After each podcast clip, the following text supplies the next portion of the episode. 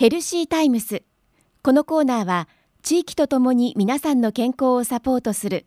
医療法人消風会内藤病院の提供でお送りします。さて今日は医療法人消風会内藤病院の理事長でいらっしゃいます内藤久則先生にお話を伺います。よろしくお願いいたします。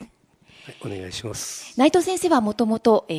消化器がご専門でいらっしゃって先週のお尻の話に続いて今日は大腸がんについて伺いたいと思います。先生大腸がんっていうのは今、日本人に多い病気ですか？はいあのだんだん増えてきてきました、はい。えー、食事の欧米化に伴って、えー、うん、だんだん胃がんに変わって大腸がんが増えてきたようです。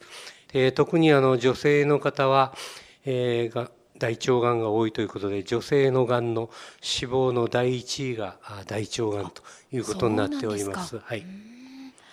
この大腸がんはどういうきっかけで判明するんですか、えー、大腸がんの一番の症状としてはやはりあの肛門からの出血というのがえー、ほとんどです、はい、えー、うちの病院に来られる方も出血が出血しましたと言って来られる方がほとんどです、はい、でその出血のことなんですがこの大腸がんと、まあ、いわゆる一般的な痔との違いがあの、まあ、話を聞いて聞聞いていくうちにだんだん分かってくるわけです。ええ、すなわち痔の場合は真っ赤でシュッと吹き出るようにまたポタポタというふうな赤いというのが痔の出血の特徴です、はい、ところががんの場合は少し黒いというのが特徴になってきます。赤黒い。が粘液が混じっている。便の表面に黒くついてくる。そういうそういうふうなのががんの出血の特徴です。やはり黒というのは悪いがんであるということになるかと思っております。あの出血によってもその違いで自家がんかっていうのが違いがあるんですね。そうですね。でところがあの皆さんやはりまず出血すればあこれは痔だなと皆さん自己判断されて、えー、なかなかあ診察に来られないと。そして最後にどうもおかしいということになって出血が何ヶ月も経ってやっと来られる方がほとんどなんですね。だからまあ出血があればやはり診察を受けた方がいいということになります。あの大腸がんの検査はどのようにするものなんでしょうか？はい、えー、っとですね、まず肛門診察をします。本当に出血があるかどうか、それは鮮血があるかどうかということですぐわかります。だからまして肛門に指を入れまして、あの粘液を取ってすぐ、えー、鮮血があるかどうかを調べてえー、診察の。これを直腸診察と言いますが、えー、私開業して30年になりますが、はい、えー、私の人差し右の人差し指何万回肛門に差し込んだことが これであの直腸がんを何何十例も見つけることができました、はい、えー、人呼んでこれをゴールドフィンガーと言っております あの大腸がんの症状としてはどのようなものがありますか？えっ、といわゆる症状は初期は大腸がんの初期は症状はありません。痔の場合もないということでね。したがってわからないんですが、進行してきますと、やはり便の異常と便通異常というのができ出てきます。はい、残便感、便が残った感じから回数が増える、便が細くなる、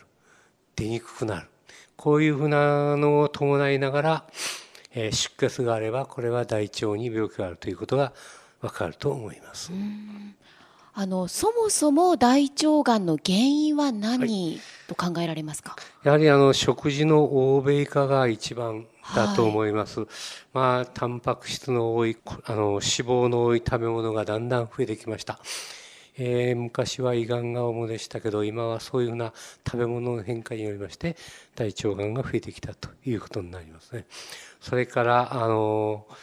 えーと、便通が悪かったりそういうのでも大腸がんになると思います。便を出すということは毒物を出すという意味ですから、はい、あのやはり便通を良くするということもあの予防にもなると思いますしあの悪い傾向になるかと思いますあの大腸がんを先生予防するには何をしたらいいですか、はい、えー、やはり便通を良くするということそれから、はい、まあ、欧米食ではなくてやはり日本食やはりこの日本食はやっぱりいい食事だと思う食事療法の一つだと思いますので、はい、日本食に合ったのような食事をとるということ。それから野菜をよくとると。まあそういうふうなことが大事かと思います。今日は医療法人消風会内藤病院の理事長でいらっしゃいます内藤久則先生にお話を伺いました。先生ありがとうございました。ありがとうございました。ヘルシータイムス。このコーナーでは誰もが気になる健康に関するさまざまな話題。睡眠や禁煙正しいダイエットなど身近な話題を医療の見地からお話ししますまた久留米大学のがんペプチドワクチンの話をはじめがんに関する最先端医療についても解説していきます。健康な生活は正しい知識から。